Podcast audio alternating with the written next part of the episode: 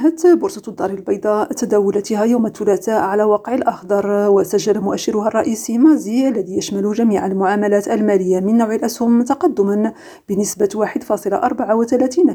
ليستقر بذلك عند 10463.34 نقطة. من جانبه سجل مؤشر مازي 20 الذي يعكس أداء 20 مقاولة مدرجة بالبورصة ارتفاعا بنسبة 1.51% مستقرا بذلك عند 842.61 نقطة. كما حقق MASI ESG ربحا بنسبة 1.45% إلى 798.95 نقطة. حسن العقاني ريم راديو الدار البيضاء.